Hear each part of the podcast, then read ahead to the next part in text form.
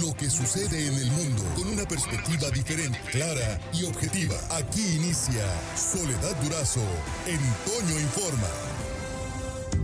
Soledad Durazo en Toño Informa. Los retos de la salud que se presentan en la indigencia. Un trabajo de Denise Sebreros. Este es el tema de la semana en Toño Informa. Estoy malo en mi pie, estoy operado mi corazón. Me caí, jefa, en la banqueta me caí.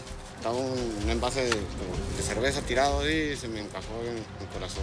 Esto me platicó Manuel mientras se dirigía hacia el lugar donde pasaría la noche. Él es uno de los casi mil indigentes que viven en Hermosillo, sin derecho a biencia, acceso a medicamentos, ni un celular por donde, en caso de emergencia, llamar a una ambulancia. ¿Cómo acceden a un servicio de salud cuando realmente lo necesitan?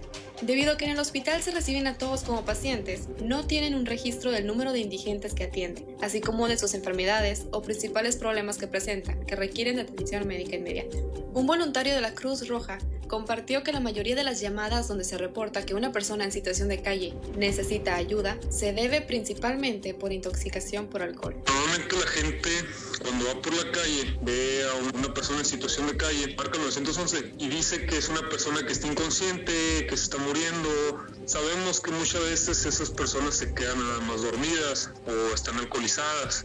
La psicóloga Imelda Navarro, directora del Centro de Enlace Familiar, nos comentó cuáles son los padecimientos más comunes, entre ellos el alcoholismo. Algunos de estos padecimientos se dan antes de que las personas estén en situación de calle y hay algunos otros que se dan ya o detonan estando en la situación como consecuencia de la enfermedad o de la psicopatología o ya una vez ahí se desarrolla. Los más comunes son trastornos de personalidad, trastornos afectivos como depresión, dependencia al alcohol y u otras drogas y obviamente pues trastornos psicóticos. Resaltó que es necesario que reciban un tratamiento de rehabilitación y medicación a largo plazo. Sin embargo, mencionó que la mayoría de los casos están muy avanzados. Además, que la ayuda que se les brinda suele ser de alimento o ropa. Agregó que también, una vez en situación de calle, al salir de un hogar, el estar bajo estrés y ansiedad puede detonar una enfermedad. Respecto a los padecimientos físicos más comunes, un estudio realizado en el 2019 titulado Percepción de indigentes sobre la atención recibida en un hospital de Hermosillo, Sonora, por Elisa Cervantes, María Emma Rojas, la maestra María Alejandra Favela y la doctora María Vargas, encontró que entre los indigentes encuestados, el 62.5% dijo sentirse enfermo. Los principales motivos fueron por padecer dolor en alguna parte del cuerpo, debilidad, cansancio y deshidratación. La mayoría de las causas de atención médica fueron por dolor agudo, fracturas y contusiones originadas por la violencia física.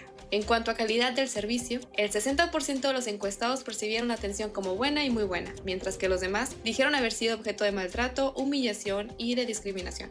Manuel compartió que por su problema en el corazón tiende a tener ataques que lo inmovilizan. Sin embargo, comentó que siempre ha recibido ayuda y atención médica. Y nos falta quien pase y nos ayude y le hable a la ambulancia y luego, luego nos lleva.